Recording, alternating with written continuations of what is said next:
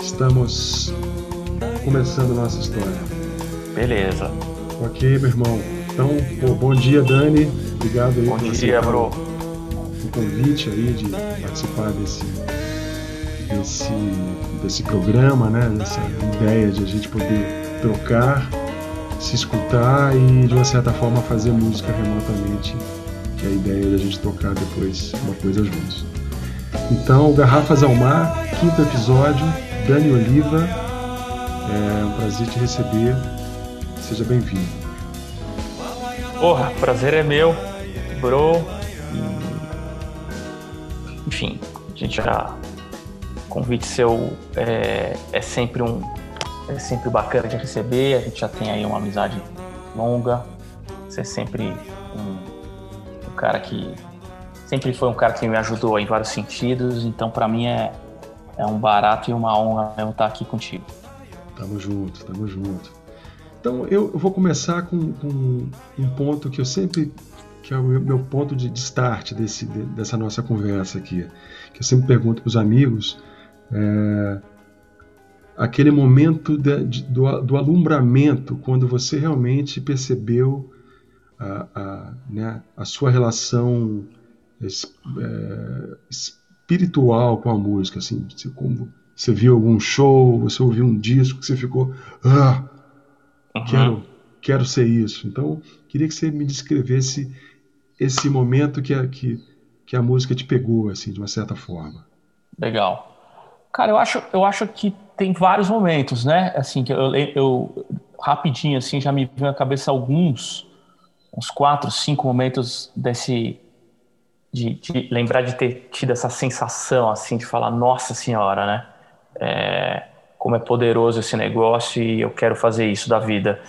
É, e claro que é, pensando assim no- na linha do tempo, é, esses momentos eles foram foram diferentes momentos da minha vida, mas é, é, todos eles tiveram eu, eu- um depois do outro. Então, claro que o meu envolvimento com a música, ele, de acordo com, com, com o tempo, conforme o tempo foi passando e eu fui me envolvendo mais, esses momentos que, eu, que, me, que me vieram à cabeça agora, eles tiveram é, perspectivas diferentes, né?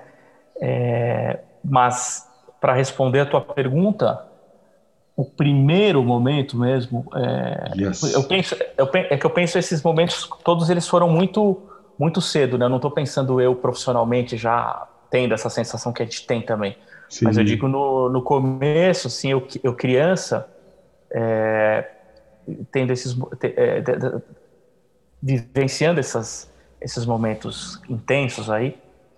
O primeiro de todos, é, talvez seja difícil de eu, de eu lembrar exatamente assim, tentando ser bem fiel à linha do tempo mesmo.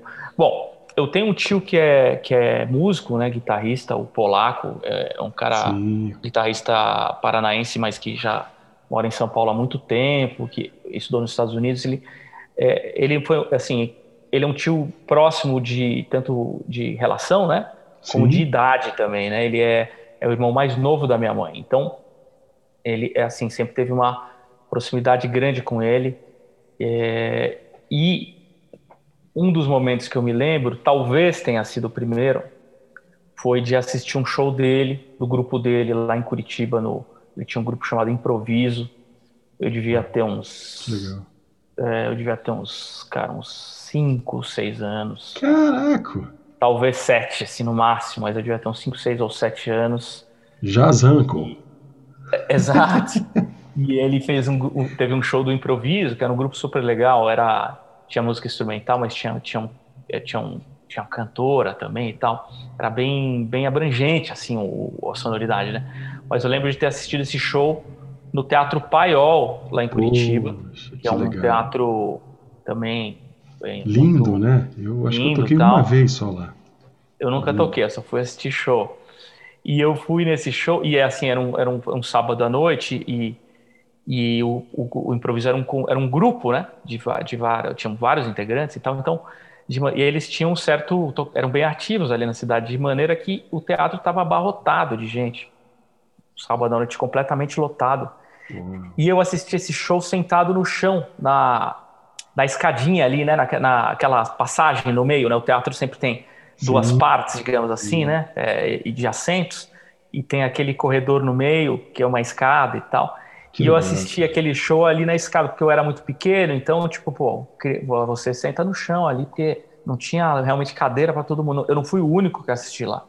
Mas eu assisti, acho que, e acho que assisti junto com a minha mãe, ali no, no na escadinha.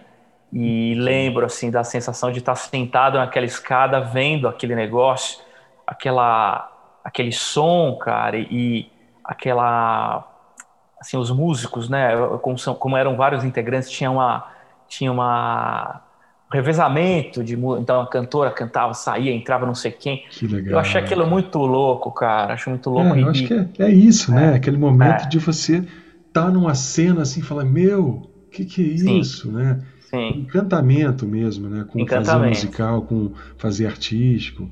Que legal, cara. Exato. Que bela, bela, bela imagem, Agora, né? É, e tem uma outra, eu não vou falar de todas, claro, mas tem uma outra que foi muito.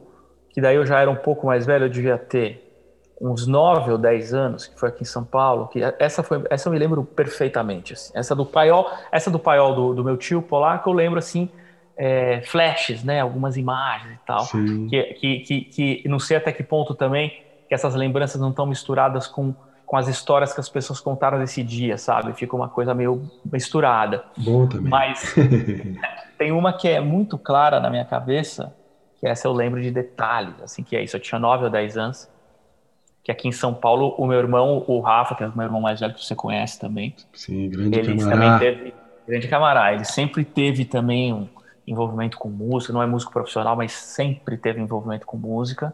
Basman. E ele tinha os... Exato, Basman. Ele tinha um amigo, ele estava na escola de aplicação, ele tinha um amigo Renato, que era um cara é, meio geninho, assim, ele era um cara muito inteligente na escola e tal, Sim. e ele e era um puta músico, assim, ele tocava flauta transversal absurdamente desde criança. E ele fazia parte da Cara, eu, puta, eu não sei, eu não vou lembrar exatamente, não sei nem se era orquestra jovem, que acho que era que tinha a ver com o governo do estado também, mas era uma orquestra de, de se, se, eu não estou louco também, uma orquestra de, de música erudita, só que com crianças e adolescentes. Uau. E o Renato fazia parte dessa orquestra. E aí teve um show da orquestra jovem no, no Teatro do MASP, ali embaixo do MASP, né, do, com a participação do Hermeto Pascoal, cara. Oh. E aí, cara, o Rafa falou, pô, vamos lá ver o Renato, eu gostava muito do Renato, também ele frequentava a minha casa. Que demais, É, vamos ver o Renato, tal, não sei o que, falei, vamos lá. E a gente chegou, é, a gente deve ter chegado uma hora antes do show, tinha uma fila que dava volta no quarteirão do MASP, do, do, do quarteirão do MASP não, né? É, dava uma volta no próprio MASP, assim, faz... era uma fila é, absurda, a gente não ia conseguir entrar, tinha muita, mas conseguimos entrar, aí tem também toda uma história de como a gente conseguiu entrar, mas não vem ao caso. Mas eu lembro de ter assistido aquele show do, da Orquestra Jovem, o Renato tocando e o Hermeto, e o show durou, cara, umas três horas e meia, quatro. Aquela coisa do Hermeto não querer sair do palco. Sim. E, uh, e, e, tocar panela e tocar tudo. E aquela, aquilo foi. Aquilo também eu saí. Eu falei, é isso, eu tinha nove dez anos, assisti um show de umas três horas e meia e saí de lá inteiro, cara. Eh, assim, foi, foi um dia que eu falei, cara, isso aqui é. Nossa, a gente não racionaliza, né? Mas a sensação foi, foi um, também um choque ali, cara. No Mas bom é, sentido. É interessante você falar isso, que você falou, poxa eu te perguntei, você falou, foram vários momentos. Você está falando aí, e já me veio vários momentos brilhantes, semelhantes a esse. Sim, e, e, e, um dos, né, da, dos que eu me, me, recordei aqui foi, é, foi muitos, vou falar brevemente, né? Foi quando eu vim para São Paulo, tava, né, primeiro, acho que o primeiro show que eu vim assistir no, no show do meio-dia de sexta-feira, uhum. eu vim encontrei com o Rossói e a gente foi ver o. O, o, eu, não, a gente foi ver o Egberto Gismonte, se eu não me engano, ou o Arismar, no vão do MASP. Uhum. Foi a primeira vez que o Rossói me falou do Barba. Olha que louco. É, foi nesse um dia que para mim mágico de chegar em São Paulo, né? Porque eu, eu, eu vim de Vitória para para Campinas, né? Em São Paulo uhum. era, era aquele. E a outra coisa que você falou que também, que você falou do Hermeto, eu me lembrei é, duas do Hermeto, né? Que foi quando eu morava em Belo Horizonte, justamente isso. Eu fui assistir um show dele uma segunda-feira à noite. Foi uma coisa é, que não acabava nunca, né? A primeira vez que eu vi, a gente saiu na rua acompanhando, né? Todo mundo depois de três, quatro horas de show, uma plena segunda-feira de madrugada. E desculpa, e a última, empolguei aí. E a última, a imagem, eu fui a semana passada levar minha filha para encontrar uma amiga dela no, no, na aclimação. Uhum. E aí deixei as duas caminhando, né? Sozinho, fiquei lendo um livro ali. E eu me lembrei da primeira vez que eu cheguei em São Paulo, que eu mudei para São Paulo, né? Em 95, 96. E eu assisti um show do Hermeto ali naquela concha. Do Parque da Aclimação. Cara, eu fiquei. Sabe quando você fica olhando assim? Eu parei assim numa. Eu fiquei olhando para a concha que não dava para ver que estava cheio de mato, aquela coisa meio as pessoas andando, aquela paranoia toda, né, de, de, do Covid. Mas eu lembrei, cara, desse, desse dia, assim, dessa coisa que é o que você, tá, que você falou, né? A gente tem vários alumbramentos, né? Apesar Sim. de perguntar de um, você está descrevendo, e realmente agora eu concordo com você. Obrigado por te ouvir e me, me que isso, cara. memórias aqui. Agora, tem um que acho que vale a pena falar, que eu falei que. Mas aqui é um pouco diferente, porque esses dois que eu citei aí foram de né, shows que eu assisti que realmente me, me, me, me, transportaram, né? E me deram essa, essa sensação maravilhosa, meio inexplicável. Agora, tem a, a primeira que eu lembro de, de falar, Nossa Senhora, daí tocando, que daí foi. Bom, daí é isso, né? Comecei a aprender música, tive aula de de fazer coral no conservatório, aula de tive flauta doce. Eu queria ser saxofonista, na verdade, no começo. Só que o saxofone. Saxofonista o ou enche o saxofonista? saxofonista, é.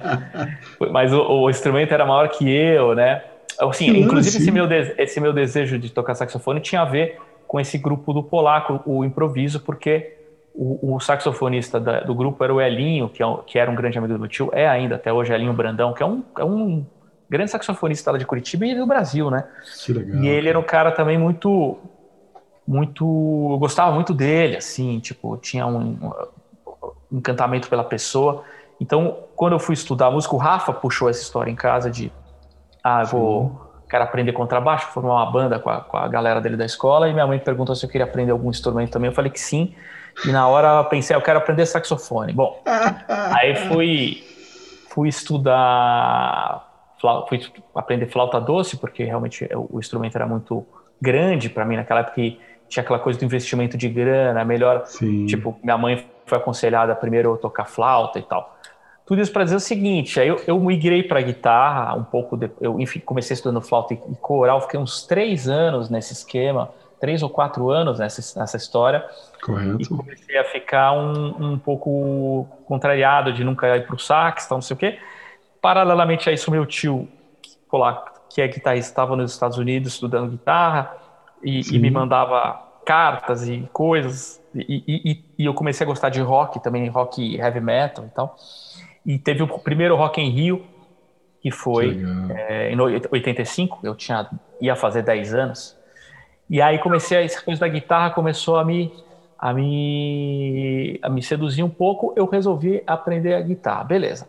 Fui para aula de guitarra. A primeira aula de guitarra já teve um pouco disso. Eu peguei a guitarra e toquei assim, já achei maravilhoso e tal. Mas depois de um tempo, uns dois anos depois que eu estava tocando um pouquinho, eu resolvi montar uma banda, que era hum. com meus amigos da classe ali, né? E aí tinha um amigo meu que tocava bateria, é, é, assim, é, tava começando, mas que nem eu tocava guitarra. E tinha um outro cara que queria aprender a tocar baixo, ele, tava, ele tinha comprado um baixo e tal. Bom, eu reuni os caras na minha casa, no meu quarto, cara. Que legal, cara. E, e, e, eu, e eu passei a linha de baixo, que era muito simples, Sim. pro baixista, que era a linha de baixo do, do rádio pirata do RPM, né? Que era, assim, é, pá, pá, pá, pá, pá, pá, era, acho que faço terido de missa, não, tô, não lembro, mas era muito simples de tocar. E acho que é Simi, Simi. Simi, pode ser. Grande clássico! Boa, Simi, exatamente, acertou. Tem uma quarta ali, é isso aí. Então, Simi É, e ele e passei para ele, ele entendeu o, a divisão ali, né? Pá, pá, pá, pá, pá, pá, pá tranquilo. O baterista Machadada, né? Exato. O baterista sabia tocar aquilo lá, aquela, aquele ritmo. E eu sabia fazer a frasezinha, o Legal, Aí eu tô contando isso porque, cara, quando eu juntei os caras no meu quarto, lá no, na casa dos meus pais, que era um quarto pequeno, mas botei uma batera lá, os amplos de guitarra e baixo, o meu já existia, claro, de guitarra. Mas quando a gente começou a tocar aquela música, velho, e a gente tava tocando, aquilo foi um negócio, assim, de. Que do, legal. Num outro lugar, né? Que, que eu tava legal. fazendo música, assim. Aquilo foi é uma sensação que eu não esqueço até hoje, cara. De estar tá tocando cara. com os caras e falar, meu, tô fazendo um som com esses caras. A gente tá tocando Rádio Pirata, que era uma música famosa e tal, mas foi Sim. muito louco, muito louco, cara. Que legal, é. cara. É isso, é isso. Eu acho que esse, esse, é, é, esse, esses, né, esses momentos de alumbramento que faz a gente conectar profundamente, né? E que legal, bonito ouvir isso aí, cara. Belas imagens e também já, já me abriu outras cores aqui. É, você, é, nesse momento aí que você sempre teve seu jazz uncle como uma âncora, né? Uhum. Você, eu, eu, eu tô vendo aqui que você tem um, um, um, percurso de estudo aqui no Brasil ainda, né? Com, com, com o seu próprio tio, o mestre Sim. Mozamelo, o Sim. grande Fernando Correia, o maestro Cláudio Leal e o nosso camarada talentoso e super amável Camilo Carrara.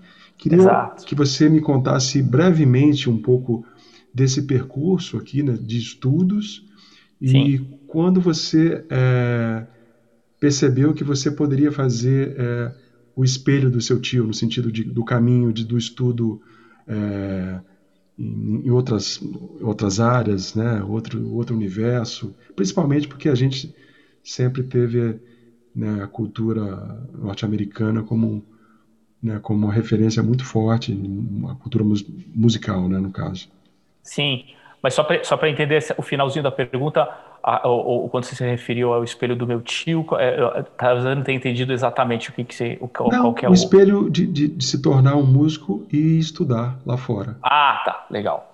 É, bom, primeiro falando aí, do, é, dando uma, uma passada geral nessa nesses nomes que você falou, teve alguns vários outros que eu, que eu estudei também que, que na hora de você, na hora de eu você, você leu né, no, no, no, release que eu fiz, né, que eu tenho, e, e tenho vários outros nomes que na hora de você fazer uma, uma condensação das coisas, seja os trabalhos que você fez ou com quem você estudou, às vezes não fica muito grande você colocar tudo, né? Sim. Mas é, tem, assim, eu só que tem, tem um nome que eu deveria ter colocado, né, nessa história e acabou não entrando, que, que foi um cara que me deu aula durante muito tempo, antes de todas essas pessoas que você falou de guitarra, chamado é, Marco Angi, Marco Antônio Angi ou Angi. Camarada! É, poxa, conhece ele?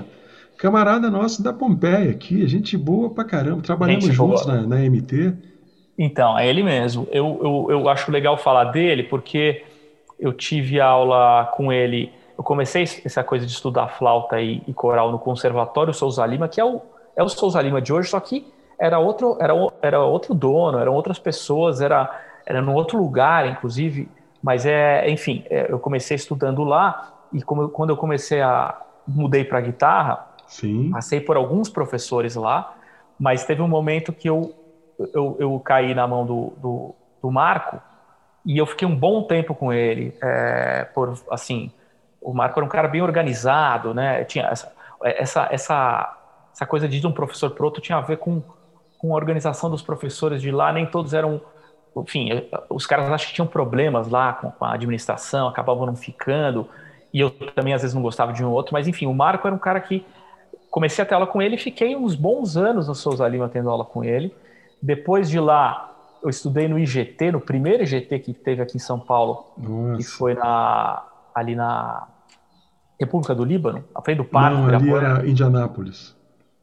É, não, não, não, era, era, era na República do Líbano. A, a Indianápolis é uma continuação da República do Líbano, mas o GT ele era na própria República, bem na frente do parque, assim, perto da, é, era, ainda era a República do Líbano, era o comecinho da a Indianápolis, uhum. Indianápolis depois que passa a Avenida Ibirapuera, antes Correto. disso.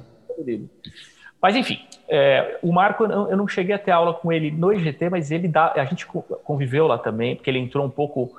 Enfim, eu, eu fiquei um ano e meio lá e ou talvez eu tenha tido aula com o Marco lá também.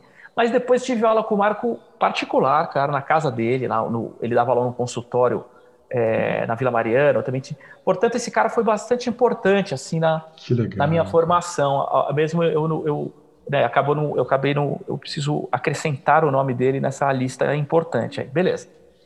O, depois do Marco, eu fui é, comecei a aula com meu tio. Meu tio tinha voltado do, dos Estados Unidos em 80, ele voltou em 86. Eu comecei a ter aula com meu tio em 90, quando eu entrei no colegial também. Então eu tenho essa mar, mar, é, é, é marcada assim na minha cabeça que eu fui pro colegial, mudei de escola e também comecei a ter aula com meu tio que, que as primeiras aulas que eu tive com meu tio foi numa escola chamada Steps Ahead, que era uma escola do Sandro Reich, que era, uhum. era, o, o, era na casa do Sandro Reich, e daí sim era uma travessa da Avenida de Indianópolis lá na frente. Mas Steps era, era ahead.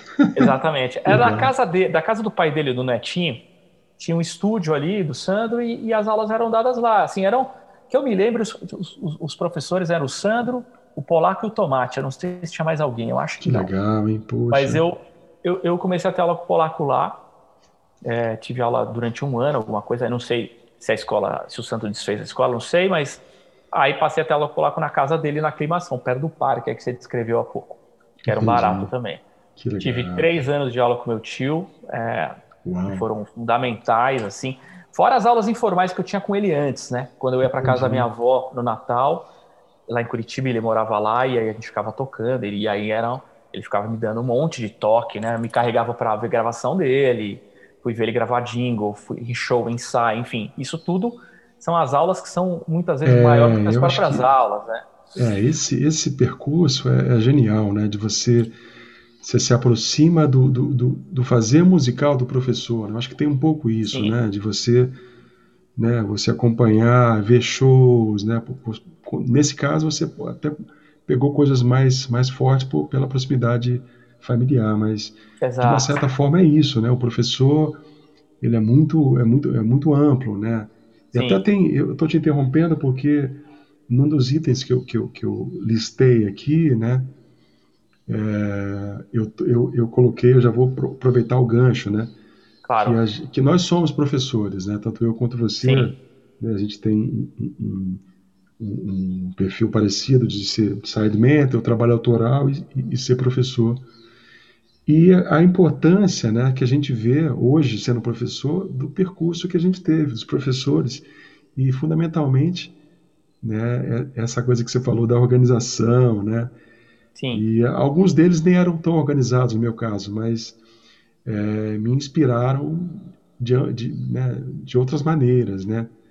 Sendo Sim. poder assistir assisti-lo ao vivo e Sim. mas essa coisa é, é, acho que de repente você poderia concluir esse caminho com esse antes de ir para Berkeley né Sim. você falar essa importância da sua formação como professor e como você se vê nesse lugar hoje como sendo um professor um cara que que ensina inspira aprende com os outros né Sim.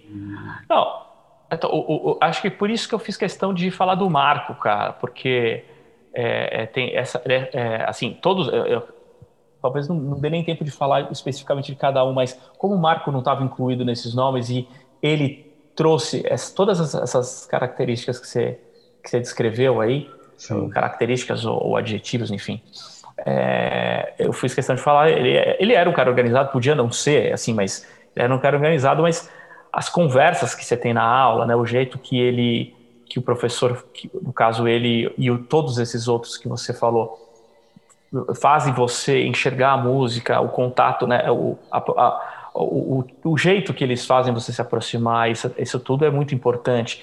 E, e eu trago também para o jeito que eu tento fazer com que meus alunos se aproximem também, né? Então é essa essa troca fundamental assim de no caso a troca a troca professor-aluno, claro, mas eu estou dizendo essa troca de papéis, no caso da gente hoje em dia ser professor, Sim. mas lembrar de quando a gente era aluno, né? E, e as coisas que fizeram a gente, a gente se encantar, é, e, e, querer estudar e ficar cada vez mais, no caso da gente, virar profissional disso, né? Então, é, essas, essas, essas lembranças e essas situações, elas elas estão sempre estão sempre é, permeando aí as minhas aulas, né? Com certeza. O, polaco é isso. Eu tive aula com ele, a, coisa foi muito além da da, da simples da simples aula de, de conteúdo musical, né? Por todo esse esse envolvimento familiar também. Mas ele é um cara de um conhecimento absurdo, assim, e de, e de como professor conseguir transmitir esse conhecimento, que não, uma coisa é você ter o conhecimento, outra é você ter, é. a capacidade de transmitir. O Polaco é um cara um super professor, assim. O Mozart, o é incrível, né? O cara, pelo amor o, de Deus. O, o, o, o, tamanho do, do, do, material que o cara tem condensado e que ele, é, ele passa. Da clareza, né? Da clareza, né? Cara, tanto ele como o Polaco são formadores de gerações de guitarristas, assim, né? É, é, nos mais variados. Pô, que, que, é isso. Eu tava falando polaco, mas falando do Mozart também. Sim, sim. Todo mundo, assim, o cara é um. Tinha, tinha um amigo meu na época que eu fazia aula com ele, que, que eu fazia aula com o Mozart, e ele conhecia o Mozart e falou: pô, mas o Mozart é um ele é um cientista da guitarra? Tipo, ele tipo, usou essa imagem assim um pouco que faz sentido, né? Um cara, um pesquisador mesmo, né? E, é, é, mas um é, professor é, também. porque é uma coisa, né? Assim, a, a coisa da, da, né, da pesquisa, da descoberta e às vezes você está estudando tríades e você tem uma, você tem a sua eureka, seu insight, né?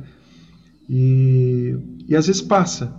E no caso do, do, do, do, não que passe, você não registra. Então no caso do desses mestres, eles organizam esse pensamento e passam isso de uma forma organizada, escrita, livro, método, então métodos, né? Então isso é muito legal. E, assim, eu, eu o Moza realmente é um cara muito inspirador, assim, né? Sem dúvida. Vamos lá.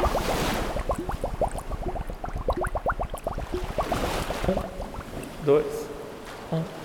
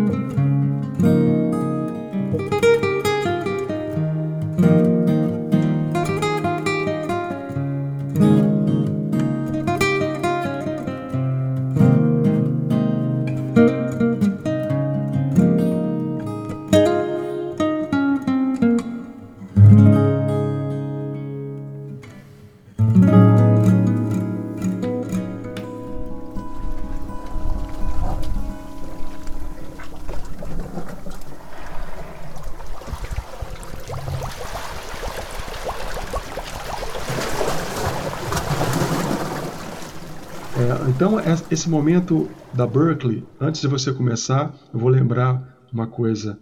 Em 1986, eu morava em Belo Horizonte, minha família tinha mudado para lá, para lá devido ao trabalho do meu pai, e tinha sido uma coisa maravilhosa.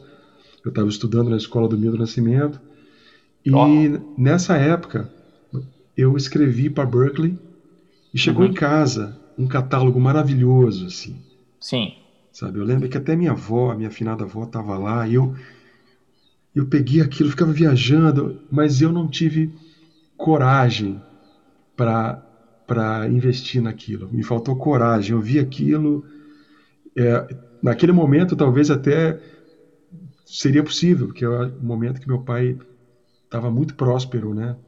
Uhum. A gente mudou a família, enfim. Mas eu não tive coragem. Então, eu queria que você começasse a falar desse ponto que você teve a coragem de falar I'm going. Ok. É, acho que aí tem. Então, vai ser bom porque a segunda parte da pergunta anterior eu acabei não falando, que era do, dessa história da influência do meu tio e da, nesse, o espelho dele de estudar fora e tal. Acho que essa história começou da minha vontade de ir para. Eu queria, ir pra, eu queria estudar nos Estados Unidos completamente influenciado pela experiência do meu tio, né? Pela, pelas coisas que ele, que ele vivenciou lá e que ele contava e tal, e que eu via acontecendo como aluno dele e como é, sobrinho dele, os contatos que aquilo, é, o, o, que proporcionou em termos de, de abertura de rede para ele também, de conhecimento rede, mas também de uma, uma nova cultura, de ter ido para um, morado fora num outro lugar, né? Então tinha todos esses componentes na minha cabeça, não de forma muito organizada como eu estou falando agora, mas eles estavam lá. Então isso começou lá, tal. É, aí quando eu decidi, eu tenho uma também tem um, um, lugar aí, acho que essa minha ida, essa coragem, esse momento todo, porque eu, eu, eu queria ter, assim como aí eu inver, invertendo os papéis aqui, você, você não, não acabou não indo para Berkeley, eu fui, você me perguntou sobre isso. Eu queria ter feito música na Unicamp, né? É, e prestei é, vestibular duas vezes para música na Unicamp.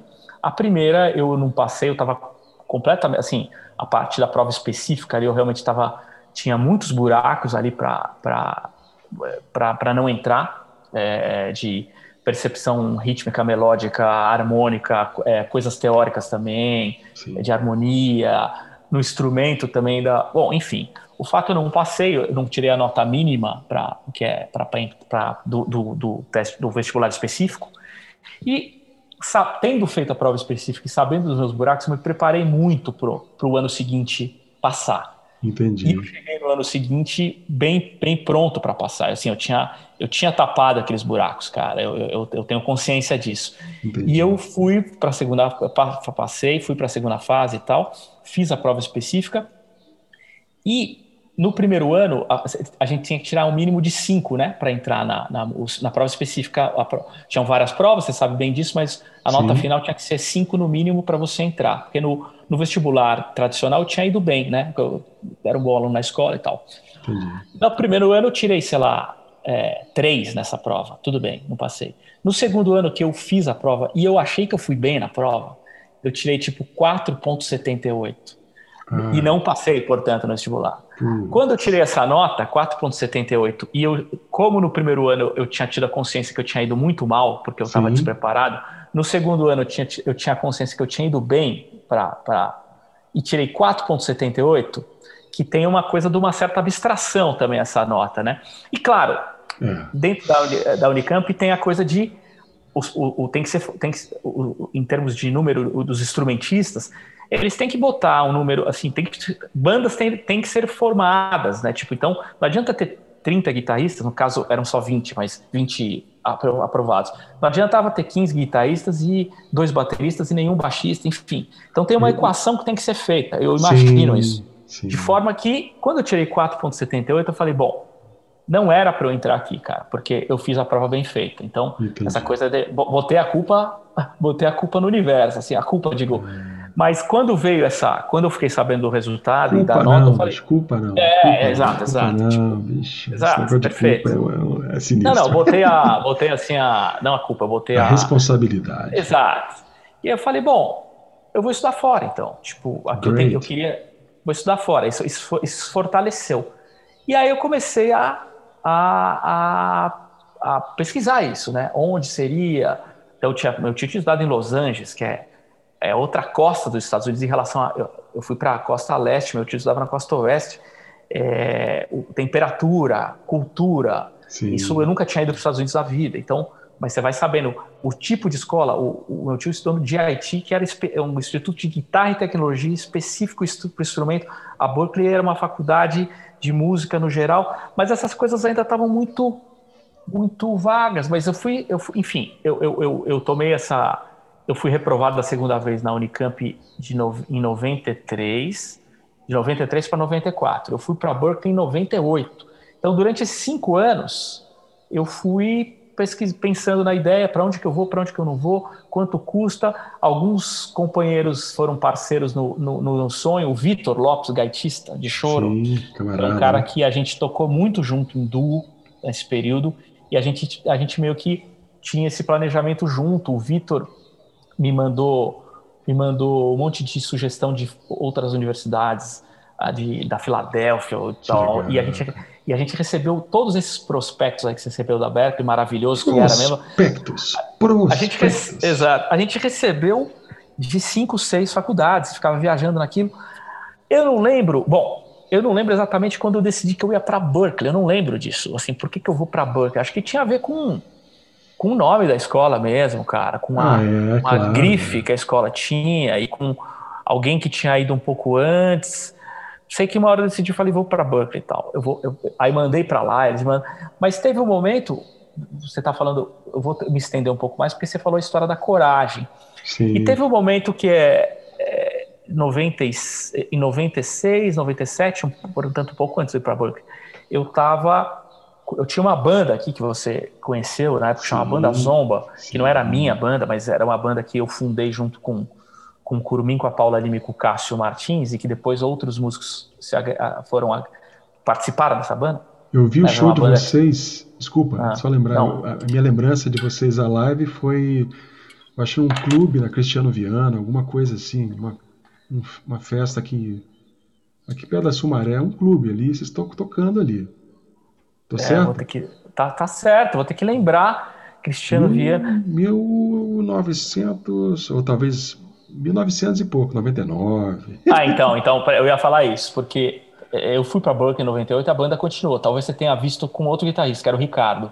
Talvez tenha sido isso, porque eu não estou lembrando exatamente dessa. E 99 bate exatamente com esse com essa ah, minha então, com, eu, eu, com essa eu data. acho que você estava tocando, então pode ter tá. sido antes.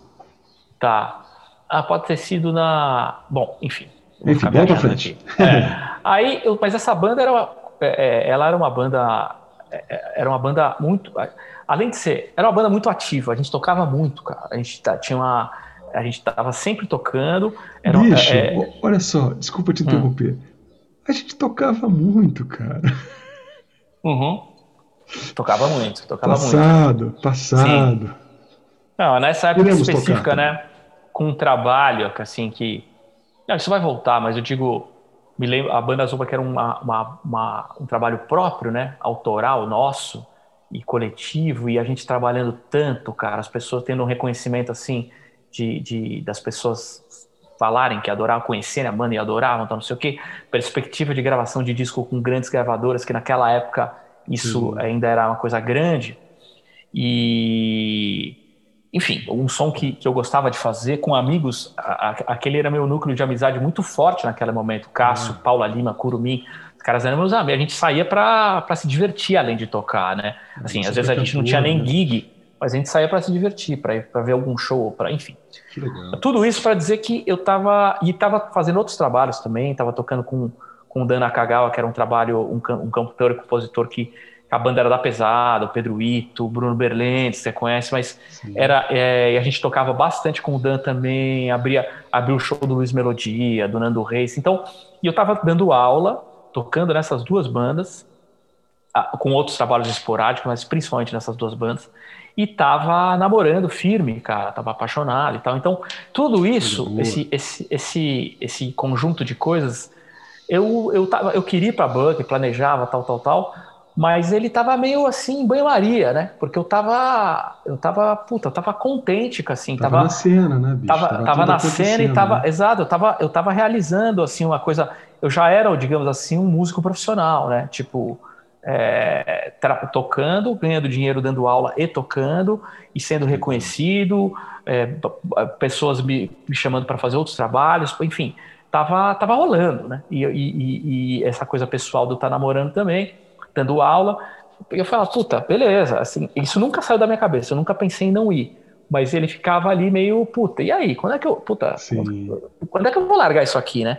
Pode aí teve um papo do meu pai, cara. Meu pai um dia me, vendo isso aí que estava acontecendo, ele ah, me juntou um dia em casa ali e falou, ó, oh, cara, eu não, não quero me intrometer na tua vida, tal, tal, tal, tal, tal, tal.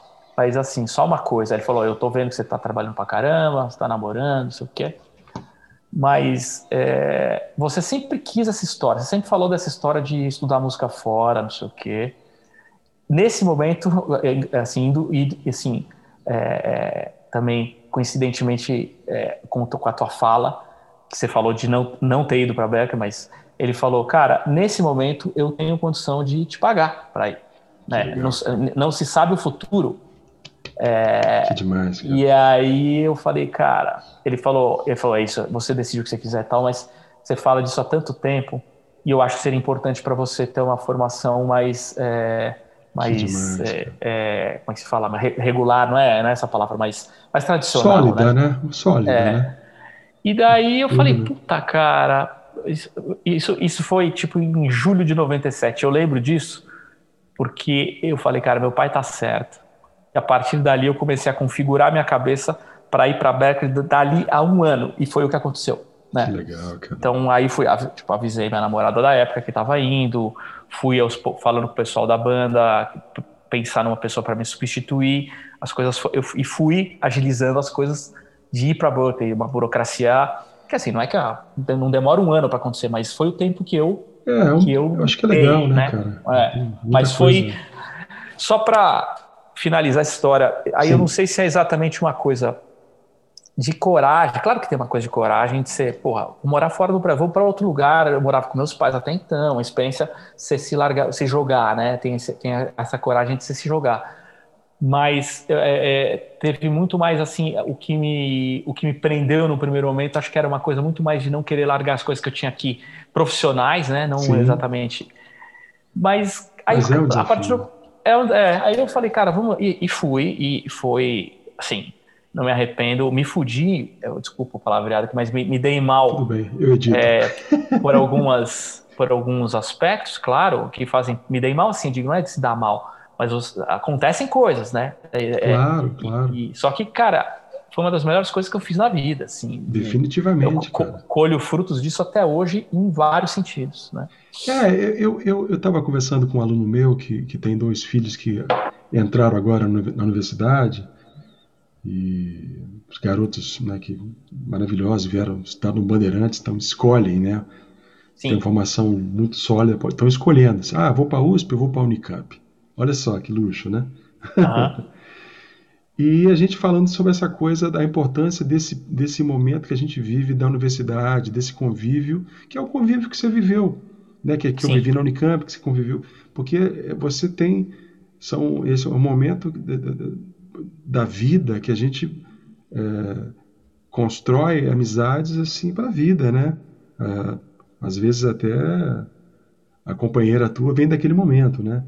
Sim. Então é, é, é muito, né, muito importante esse momento, essa escolha. Por isso que essa coisa também da né, de falar de louvar a sua, a sua coragem, coragem de abdicar de uma cena estável, falar não, tem que e muito genial a percepção do seu pai, né? Então, uma coisa muito legal que eu acho que, que de você falar para gente, né, é essa coisa uh, de ser né, um, um guitarman sideman que é um percurso que, né, que nós trilhamos aí, dividimos até algumas gigs, e, e eu pontuei é, é, três, uh, quatro pontos né, para você poder discorrer de uma forma é, breve. Segundo Noel Rosa, seja breve. É, as cantoras que você trabalhou, né? Que você, uhum. Já se falar. É, o nosso encontro com a Aline Muniz. É, e, uhum. e um pouco mais também sobre esse, essa tua relação com, com o slam e o, e o rap, esse universo. Né, desses cantores, desses artistas. Ah, legal, massa. Tá? E por fim, o trabalho Maravilha. Né, recente com, com, os, com, com que você vai falar. Ah, legal. É... Bom, cara, da, da Aline, é, Aline Muniz, eu, eu, eu entrei no trabalho dela para te substituir, né? Quando você foi para o Canadá, você era o guitarrista da banda dela. E aí teve, você não foi para Berkeley, mas foi para o Canadá, né? Depois. E, e, e, e, aí você me chamou para substituir, para te substituir lá que foi uma, uma do, um, um, dos trabalhos que me passou, entre outros vários, que eu sempre te agradeço e serei eternamente grato. Mas foi um barato ter tocado com a Aline, de, astral, de ter né? conhecido Aquela... músicos que eu ainda não conhecia, super astral, ter me aproximado de outros que eu já conhecia, mas não tinha trabalhado, como o Eric Budney, que é um baixista sensacional e um, sensacional. uma pessoa maravilhosa, né? Um dos grandes irmãos que eu tenho, Pode entre vários no meio da música, mas o próprio Marquinho De Vita, a própria Aline, viraram meus amigos. É, eles não são mais um casal hoje em dia, mas são Sim. duas pessoas maravilhosas também. Muito queridas. O Christian Galante, enfim, só, só gente fina, na astral total. E aí, quando você voltou do Canadá, ela estava com um show grande, né? É, e, e, a gente teve a oportunidade de, de tocar junto, viajar para algumas cidades do Brasil tocando junto, que foi também foi a única vez que a gente pôde tocar junto, né? E foi é. massa demais, né? É, a gente foi, ficava foi junto uma... ali no palco, né? Na sessão, sessão das cordas, né? Lado a lado. Fizemos e uma tour, dividia né? a quarta de hotel. Exato, exato. Mas foi um barato, cara, assim, é de... Eu me lembrei, e também... desculpa te interromper antes. Fala. É, que a gente tocou, a primeira vez que a gente tocou junto foi numa vernissagem do Edu Marim. Ah, é perfeito. É, downtown. Foi perfeito. Exatamente. Isso foi em Cara, eu, eu, me lembro bem também, porque foi tipo três semanas antes de ir para Berkeley. Foi é mesmo? tipo julho de. É, eu lembro disso porque antes de ir para Berkeley, eu, resol... eu fui para Teodoro Sampaio comprar corda para minha guitarra. E, e aí, e na, época eu tinha a minha Fender Strato, que eu tenho até hoje, mas era a única que eu tinha. Eu ia para Berkeley com ela e ia comprar uma guitarra nos Estados Unidos. Eu falei, vou comprar uma guitarra lá, claro. Tá, o dólar era, era um a um, né? Nossa, que coisa. E eu fui para Teodoro comprar corda, cara. Eu vi uma Lucille. Ah. Eu vi uma Lucille na, na, na vitrine da gangue, usados. E eu perguntei, cara, quanto, a, a guitarra estava anunciada por 999 reais. Mil reais, né? E eu falei, mil, mil, mil dólares, mil dólares. E eu falei, cara, mil dólares essa guitarra, achei que o preço estava muito bom. E, e, entrei na vitrine e falou, não, o cara precisa vender desesperado. Tal. Bom, eu comprei a guitarra. E aí fui no luthier, na época o Sérgio Butini, ele falou que a guitarra estava impecável. Mas enfim, foi com essa guitarra que eu fui para a Vernissage. Foi a primeira gig que eu fiz Isso. com a guitarra, foi nessa Vernissage. Ah, entendeu? garoto, eu lembro dessa então, foi, foi muito, muito um pouco antes de eu ir para a Berca, exatamente. Hum. Bom, então a Aline teve esse, teve esse rolê legal com ela e principalmente, não principalmente, mas também de, ter, de a gente ter feito junto uma parte dessa, dessa história, né? Que foi um barato. É, ah, bom, as outras cantoras, puta, é, toquei um, um, bom tempo com a Bruna Caran, ainda toco com ela num, num outro, num, num, show que chama Baile da Revanche, que ela montou junto com a Marina de la Riva, ah, e que, que eu legal. sou guitarrista, diretor musical, um repertório bem divertido e tal, mas toquei um bom tempo com a Bruna Caran, uns três, ou, três anos ou quatro, agora precisaria fazer a conta, mas foram muito, muito frutíferos também em termos de, de trabalho, de de, de tocar, de viajar, de conhecer outros músicos, de, de, de dividir palco com outros músicos já mais consagrados e é, estreitar minha relação com a Bruna, que acabou sendo minha parceira numa música no meu disco, enfim, também foi, foi, foi ótimo esse, esse período. Com a Marina de la Riva, eu acho que talvez seja mais emblemático, porque eu toquei 10 anos com a Marina, ainda toco, posso vir a tocar, né? Não faço mais parte ah. da banda que mais trabalha com ela, mas a gente está sempre em contato eu adoro a Marina, eu sei que ela gosta de mim também. A gente. É, bela voz. Uma... Né? Exato. E, e, além de eu ter tocado na banda dela durante 10 anos, boa parte desses 10 anos eu fui diretor musical. Eu tive uma parceria, um projeto de voz e violão com ela que foi maravilhoso, foi duradouro e foi. A gente tocou muito esse projeto também, o Viva La Canção, com um repertório de músicas latinas e brasileiras, nesse formato voz e violão, um repertório que era. É, 95% escolhido pela Marina e um, bom gosto violento. É, eu, eu não eu tive pude ter contato com canções latino-americanas que eu não conhecia, enfim. Então a Marina tem esse esse espaço aí grande também, né? Sim. Aí sobre a história do slam e do, e do rap, é, primeiro o meu, meu contato com, com black music é, é, de uma maneira mais abrangente. Definitely, inclui, definitely black é, music, man. E que, e que inclui o rap, é, começou muito por conta da banda Zomba. A banda Zomba era uma banda de black music. A Paula Lima estava completamente inserida no universo da black music no Brasil. Ela conhecia todo mundo, ela cantava com o Tai de DJ1, conhecia os, os bailes de, de, de música black. Legal, eu passei a frequentar cara. por conta dela. O Curumim era um, era um profundo conhecedor de, de black music, assim, do, de, das vertentes, dos artistas e tudo mais. Aprendi muita coisa com ele nisso. Mas comecei a gostar, comecei a me interessar. Teve uma época que eu estava muito. Aliás, eu preciso comprar um outro, que eu, eu não tenho esse pedal há muito tempo, mas eu estava usando. Aprendi a usar o Huawei, estava usando ele direto. Tipo, era um. Era, um, é. era, um, era mais é. importante que o pedal de afinação para mim naquela época. Você não tá com Huawei? Você não tem Huawei? Tô sem Huawei. Preciso comprar um Huawei. Tem que comprar, bicho. Tem que comprar. Meu, tem que comprar. É Era meu parceiro inseparável. É, é e faz guitarra, tempo... Huawei Amp, velho. é isso. É isso. Mas aí eu comecei a, a frequentar esse universo por conta da, da Zomba. Aí me reaproximei do, entre, entre outras pessoas, do DJ Eugênio Lima, que hoje em dia ele é meu cunhado, mas ele era ele era amigo do meu irmão quando eu era criança, e o Eugênio é um cara também, é o naquela época mandava aprender, mandava soltar nesse universo da black music da, da noite, era DJ, conhecia todo mundo, amar, fazia as amarrações e tal. Convivi com ele, com... né? pois é, ele, né? exatamente, né? exato. Mas eu comecei a ir ver, cara, show de, de ia ver, ver direto o Tai de DJ1, porque a Paula cantava, porque eu gostava do som, ver outra, outras figuras do rap e outras bandas de black music e tal. E daí, por conta é, de, dessa minha aproximação com o Eugênio nesse momento, reaproximação, porque ele já era amigo do meu irmão, de fato, e a Paula Lima só fez com que a gente se, se reaproximasse e intensificasse.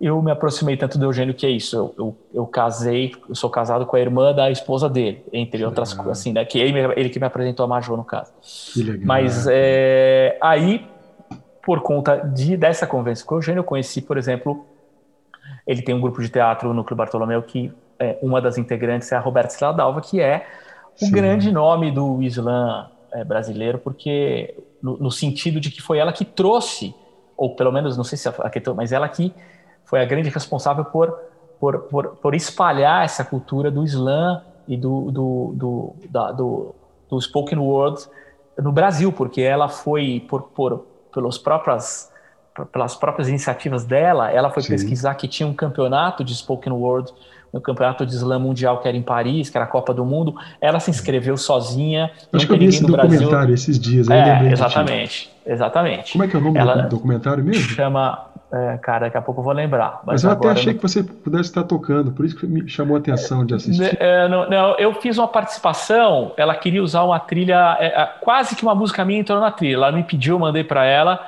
e ela adorou, mas tinha uma coisa de tempo ali de para editar Sim. que acabou, o, o cara que estava editando falou, cara, não vai dar tempo, enfim. Entendi. Mas de toda forma, de toda forma, o, ela, por, ela se inscreveu, foi lá, foi vice-campeã e voltou de lá como a embaixadora para o Brasil, responsável por indicar os próprios os próximos nomes brasileiros para irem para a Copa do Mundo. E ela criou esse campeonato, né, que é o, é o como é que é o nome, cara? Agora foi, a, a final foi domingo passado, inclusive. Mas enfim, ah. e aí por conta da Roberta eu entrei nessa. É, eu toco com a Roberta, eu trabalho com a Roberta, tra uhum. trabalho com o Eugênio, com o grupo, enfim, foi, foi essa minha inserção nessa, nessa, nesse universo. Entendi. Legal, cara. É, e, e, um dos últimos trabalhos que eu, que, que eu te vi, né, foi com o Manu Laffer, que você estava né, é, como instrumentista e diretor musical. E Sim. você né, também teve a oportunidade de tocar com grandes grandes guitarmãs que vieram aí, né? Um dos últimos shows sim. que você fez, né? Eu acho que você. Sim, foi antes da pandemia. Sim, sim. Isso. É, que interessante. Então, é, eu, eu vou seguir para a gente poder falar de outras, outras coisas. Então, é, eu queria que você falasse um pouco das suas lives que ocorreram, é, que vão voltar a ocorrer, mas que foram Sim. muito importantes para a gente, para nossa comunidade, de uma certa forma, né, de amigos e músicos, que ocorreram no Instagram e foram muito um, alentadoras, né, de poder ouvir alguns alguns amigos e descobrir outras pessoas que você mostrou ali, né? Então eu queria que você falasse um pouco sobre esse percurso, né, de, de, desse desse desse encontro, né, que houve ano passado e a continuidade desse ano. Legal. Ah, isso foi uma coisa meio natural, assim, natural também. Enfim, eu pandemia, todo mundo em casa, aquela coisa, ninguém se comunica, não sei o que, tal. Por saudade das pessoas, dos amigos. E aí eu participei, um amigo o, o Fábio, que é um amigo que eu fiz num Réveillon lá no Saco do Mamanguá, um advogado, e que a gente, a gente se encontrou duas vezes, nesse Réveillon, e depois ele foi ver um show um tempo depois, o meu, esse, o Viva la Canção com a Mariana de la Riva na Casa de Francisca. Sim. O Fábio, que é um advogado, mas é um músico também, ele mora em Santos e ele começou a fazer umas lives é, bem no começo da pandemia, toda sexta, ele fazia umas lives gigantescas de cinco horas, que ele ia convidando Caraca. várias pessoas para participar, ia tomando. Era um boteco, ele falava. Ele ia tomando cerveja e conversando com as pessoas e convidava prioritariamente músicos para tocarem um pouco, um pouco também na, na, no estilo que a Teresa Cristina faz, às vezes, de Sim. chamar várias pessoas para dentro. Mas nem digo que foi inspirado, porque se marcar, ele começou antes ou junto com a Teresa Cristina, enfim. Entendi. É, bom, mas é, o Fábio me convidou para participar de uma live dele, para tocar um pouco, falar um pouco de mim, falar um pouco, um pouco disso que a gente está fazendo aqui, mas Sim. com menos tempo. E para tocar umas duas músicas, eu falei, cara, eu sempre fui muito reticente, assim, no coisa da exposição, assim, do um pouco, puta, será que eu vou tocar, mas eu tocar sozinho, será que vai ficar legal? Bom, Sim. aí eu falei, quer saber? Vou fazer. Vou fazer até, até um, um jeito de, de ver se vai ficar bom ou não. Vou participar e vou tocar, vou, vou fazer um, vou preparar dois números solo aqui, vamos que vamos. E aí eu participei da, da live dele e foi muito legal o bate-papo, é, como esse que a gente está tendo aqui agora. Ele foi perguntando, foi indo. E quando eu e eu, fui, eu toquei e gostei também, achei legal. Falei, pô, rola, rola, dá para fazer. E só que quando eu, eu não avisei ninguém que eu ia participar dessa live, porque para mim era uma Sim. Era uma, tipo, puta, não sei, vamos ver o que rola, né? Pra mim mesmo. Faz parte. Então eu não avisei ninguém. Só que a Majô avisou. Quando eu entrei, quando eu entrei no ar, a Majô mandou mensagem pra, sei lá, 20, 25 amigos, tipo, meu, Dani tá numa live. Ah. E essas pessoas entraram na live, algumas Sim. delas, a maioria, mas sei lá, umas 15 pessoas acabaram entrando. E depois vieram me falar, pô, foi demais a tua a tua participação, o som que você fez e, e, o jeito que você converse, não sei o que, você traz umas memórias, que eu tenho que boa memória mesmo de, de fatos e datas e não sei o que, detalhe. E aí as pessoas falaram, pô, eu me senti, várias pessoas falaram isso, me senti assim participando daquelas histórias e tal. Aí algumas, algumas botaram pilha, para por que, que você não faz uma? Aí eu falei, cara, eu vou fazer uma, eu, eu não tinha muito na cabeça um formato, That's mas eu sabia eu queria falar de. Queria falar de. Ia ser um ponto de encontro, basicamente, mas é, falar de música, falar. Assim, aproveitar essa memória que eu tenho e, e, e falar das pessoas, é, das memórias que eu tenho daquelas pessoas, né? Então Sim. eu batizei de música, memórias e outras histórias e fui chamando, fiz 20 lives no ano passado eram, ah, sempre aos Música, sábados. memórias e outras histórias. Exatamente. Esse era o nome da live que lindo, tinha a ver lindo. falar de música, falar das memórias e as outras histórias é o, é o que vem junto mas com essas é isso, memórias. Né, cara? Aí, desculpa te interromper, mas assim, a gente está só nessa nossa conversa aqui já explode um monte de coisa, de, né? Sim. Sim. E você vê, pô, as, as pessoas que vão ouvir o Garrafas ao Mar vão lembrar, vão né, de, de, coisas similares, né, ou até se identificar diretamente. Então, a gente precisa de fazer isso, né? A gente precisa. Sim. Eu senti uma certa necessidade de desse, de, desse tipo de, de, de, de coisa que você fez, né? E vai voltar a fazer. Porque é Sim. isso, cara. A gente precisa se conectar e se reinventar, porque né, não está sendo é fácil. Eu, eu, fiz realmente como uma, uma, com uma perspectiva de, de, de encontrar com essas pessoas que, com os convidados, no caso era um convidado por live, Sim. e claro, espe especialmente falar dessas para essas pessoas o que eu lembrava delas e sempre sim a minha ideia era trazer as, as minhas essas minhas memórias fazer um pouco da linha do tempo da pessoa profissional mas trazendo elementos da minha memória que era um pouco para justamente para ilustrar o Sim. quanto o quão importante for, foram esses momentos para mim né é, é, é, um pouco do que a gente está falando aqui agora também de porra cara eu vi você no caso o convidado X lá o Camilo que eu acabei nem falando com ele professor porra, lembrar para o Camilo de quando eu tinha as aulas com ele, coisas que ele me mostrou que me trouxeram tais coisas, e quando eu fui ver ele tocar com não sei quem, Sim. quando ele quando eu encontrei com o Camilo na época que ele estava gravando o disco o, o, Canção do Sol Nascente, que eu lembro hum.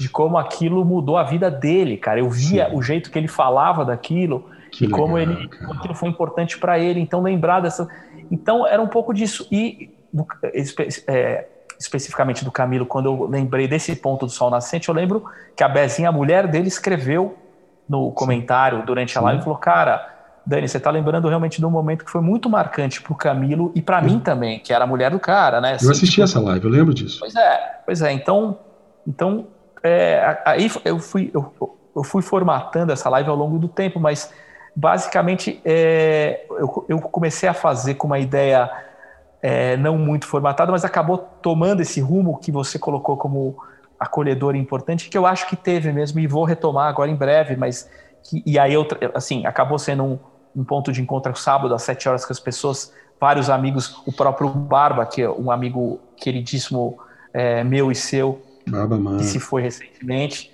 e que o, o, o Barba, com as limitações que ele estava naquele momento de comunicação e também as limitações da Covid para todo mundo, mas era todo sábado eu trocava uma ideia com o Barba por conta daquela live, entendeu? Claro, bicho. Eu mandava mensagem para todo mundo é, pelo WhatsApp falando que ia ter live, fazendo uma, uma, uma, propaganda da live. Ele já me respondia de manhã falando, pô, que barato eu vou ver, já estou sabendo, vou ver. A gente conversava um pouco ali sobre, sobre a live e tal. E à noite ele entrava, era super participativo, então era um ponto de encontro. Não, o Barba, tô lembrando dele porque ele, ele talvez tenha sido um dos caras mais ativos nessas lives aí. Entendeu? Eu acho que sim, cara. Eu me lembro bastante dele, muito atencioso ali. Às vezes quando eu entrava, ele falava, salve, bro, salve, Exato. mamãe. E é, né? É isso. lembranças é desse, isso. desse querido aí. Exato. Amigo. Mas, enfim, cara, é, que legal. Eu vi muita gente legal, eu, eu né, eu acho, gostei Gostei do, do Fábio Góes, gostei daquela gringa que você colocou. A Sunny. Né, a do Sunny, Eugênio. É, sim. Né, poxa, muita coisa legal ali, o Camilo. E eu lembro da, da, da, da Lu, o Alves. Sim. Sim, cara, foi emocionante chorei, também, cara. né? É, foi emocionante da história dela, né? É, o querido, a gente trabalhou muito com o Gaioto, convivemos, né? Então, pô, me emociona. Então é isso, né, cara? Você essas lembranças, memórias, são as coisas né, fortes na gente. Às vezes, às, às vezes tem coisas que a gente demora anos para poder lidar de uma forma afetivamente, internamente, né? É, para terminar, só que eu acho essa história das lives que eu acho que eu falei isso para algumas pessoas e acho que cabe falar aqui também, porque você está falando do momento, as coisas do isolamento e Covid e do momento difícil que está sendo para todo mundo essas lives, elas, elas, essa coisa das minhas memórias, é, é, eu consegui lembrar de bastante coisa. O, o, você falou do Fábio Góes, o Góes me falou, cara, você lembrou de um monte de coisa que eu não lembrava nem a pau. É, por que, que eu estou dizendo isso? É, porque Sim. tem uma coisa de um que para mim ficou claro a partir de um certo momento é, do formato da live que eu que fiz questão de enfatizar, de, de prosseguir nesse formato e, e aprofundar, que era de uma era uma as minhas memórias e convidar as pessoas para participar e falar, não sei o que, e trazer essas minhas memórias e lembrar as pessoas coisas que às vezes elas não lembravam tão bem. Sim. O Pedro Ito foi assim também. Era uma, cara, era uma demonstração de afeto, cara, acima de tudo, entende? Claro, Uma, claro. Que, e, que, e, e, da importância que, que tem isso nesse momento. Tipo, pô, no momento que a gente vive essa pandemia, que ninguém, todo mundo com medo, assim, não pode se encontrar, tem medo de morrer, Meu. tem medo de perder pessoas próximas. A gente perdeu uma pessoa próxima de você, que foi o Barba que a gente acabou de falar. A gente perdeu esse cara, não por Covid, mas a gente perdeu ele durante esse processo. Porra, a, a minha ideia era ter feito, eu falei isso pro Barba, é, é, e, e, eu não retomei as lives esse ano ainda Sim. por conta do, do, do, do, do falecimento do Barba, porque eu tinha programado que eu ia fazer uma live com ele. Entendi, e eu ainda tô. Assim, o que eu tô querendo eu dizer. Sei, eu sei, o Barba não. É, é, é, no que diz respeito às lives, eu não tive tempo de demonstrar esse afeto todo, porque ele se foi antes. Mas a, o, a moral da história é é importante a gente demonstrar os afetos sempre que a gente puder pelas pessoas. É, cara, eu acho que sim, é cara, porque é, é. É né? É, é, a gente tem que fazer isso, cara. Que legal, cara. Pô, mais uma vez, obrigado por você estar aqui, né? E que, que essas lives é, voltem, porque realmente é uma coisa muito esperada. Sábado às sete. É verdade, gente. Legal, vê, legal, que massa. Eu tô é. organizado porque é legal ouvir, saber assim, né? É, e eu lembro que uma vez você fazia de uma hora, eu falei, cara, faz mais, bicho. Sim. Sacou?